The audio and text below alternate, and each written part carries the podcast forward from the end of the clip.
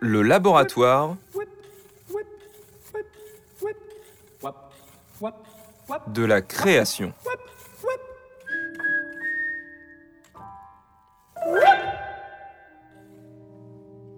Esa-Pekka Salonen, l'homme orchestre.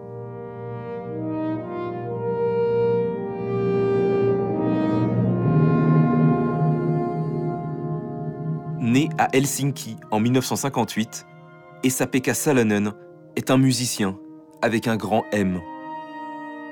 Corniste de formation, il étudie la composition avec le grand Eino Juhani Rautavaara et la direction d'orchestre avec Jorma Panula. Panula, ça ne vous dit rien? C'est un peu normal, il n'est pas très célèbre. C'est pourtant un immense professeur qui a formé non pas un, mais pratiquement tous les chefs d'orchestre finlandais de la même génération. Et il y en a.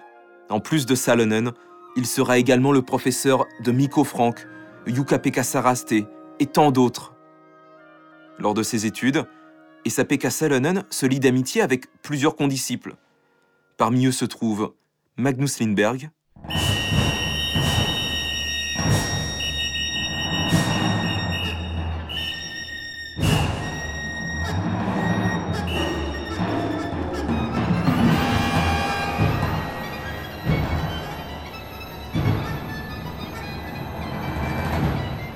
bien encore Kaya Sariao.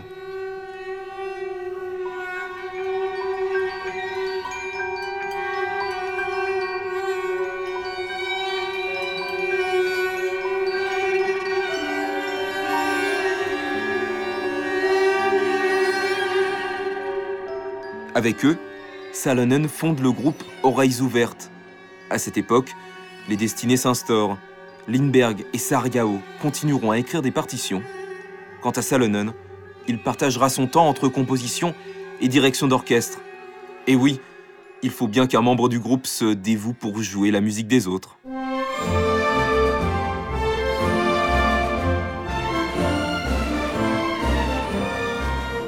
On l'a dit, Esa-Pekka Salonen est corniste de formation, et il est important de le souligner. Le corps n'est pas un instrument possédant un immense répertoire soliste. Quelques concertos chez Mozart, chez Richard Strauss, des moments de bravoure dans les symphonies de Mahler ou Bruckner. Mais le corps, c'est le lion, l'instrument orchestral par excellence, celui que l'on n'entend pas vraiment, mais qui se fond sans cesse dans la texture, celui qui fait la densité d'un son d'orchestre.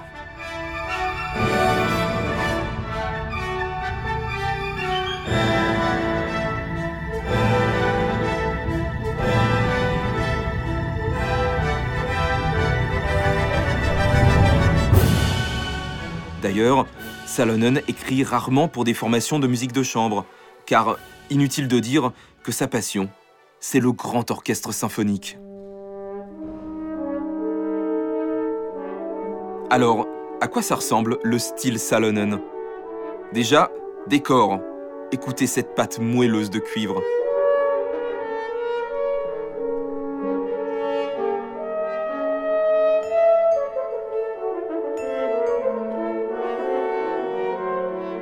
De grands élans lyriques.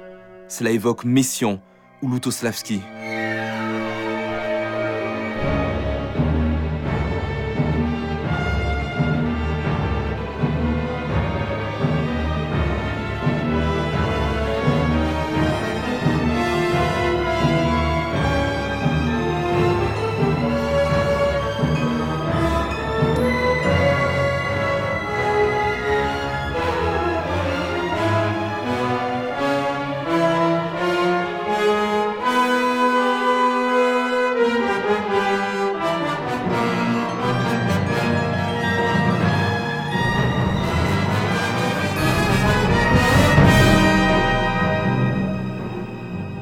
Nous écoutons sa pièce Nix, une œuvre que Salonen écrit en 2011 pour le festival Présence de Radio France.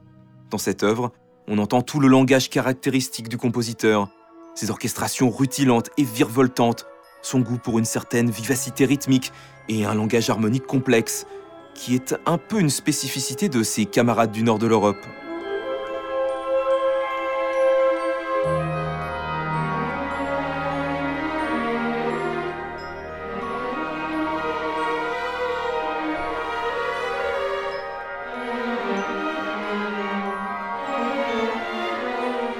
L'orchestre, soyeux et plein, évoque autant Mahler que Strauss dans une dimension plus moderne et peut-être euh, plus onirique aussi.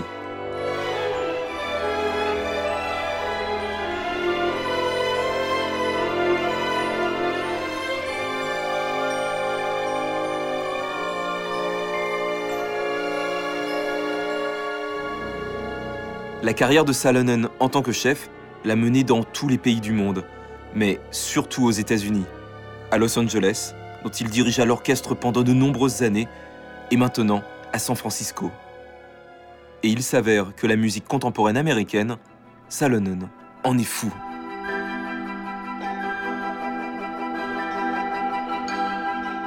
C'est d'ailleurs avec un plaisir non dissimulé qu'il dirige les œuvres du grand patron de la musique orchestrale américaine, j'ai nommé John Adams.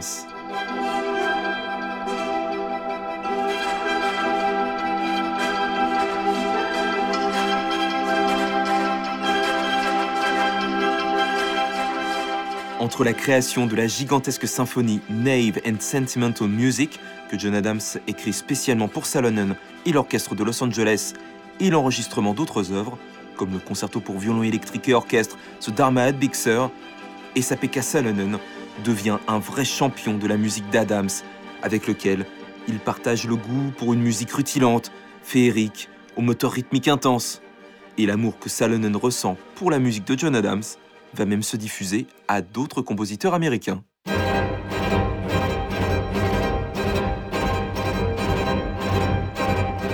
Bryce Dessner a écrit il y a quelques mois un concerto pour violon trépidant dont il conçoit l'allegro final en se disant je vais écrire un groove pas possible que seul SAPK pourra diriger.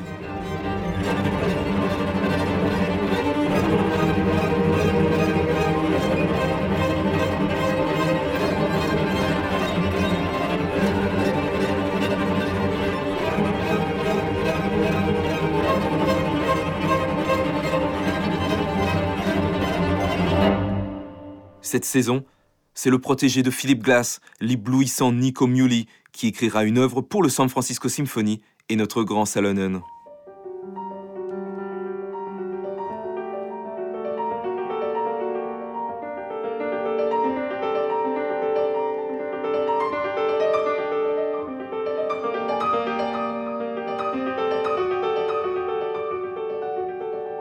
Mais loin de ne diriger que de la musique d'aujourd'hui, Salonen empoigne également la baguette pour le répertoire avec un grand R, et surtout celui du XXe siècle.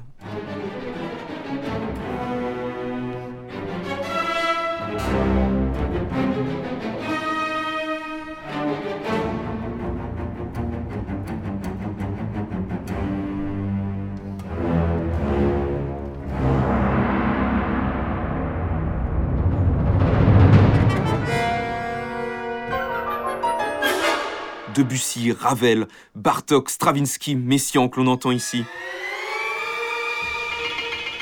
Et Sapeka Salonen se fait une spécialité de ces titans du XXe siècle. La patte sonore est immense et en même temps très détaillée, le tout emmené dans un large élan par un musicien qui respire l'orchestre symphonique comme personne d'autre.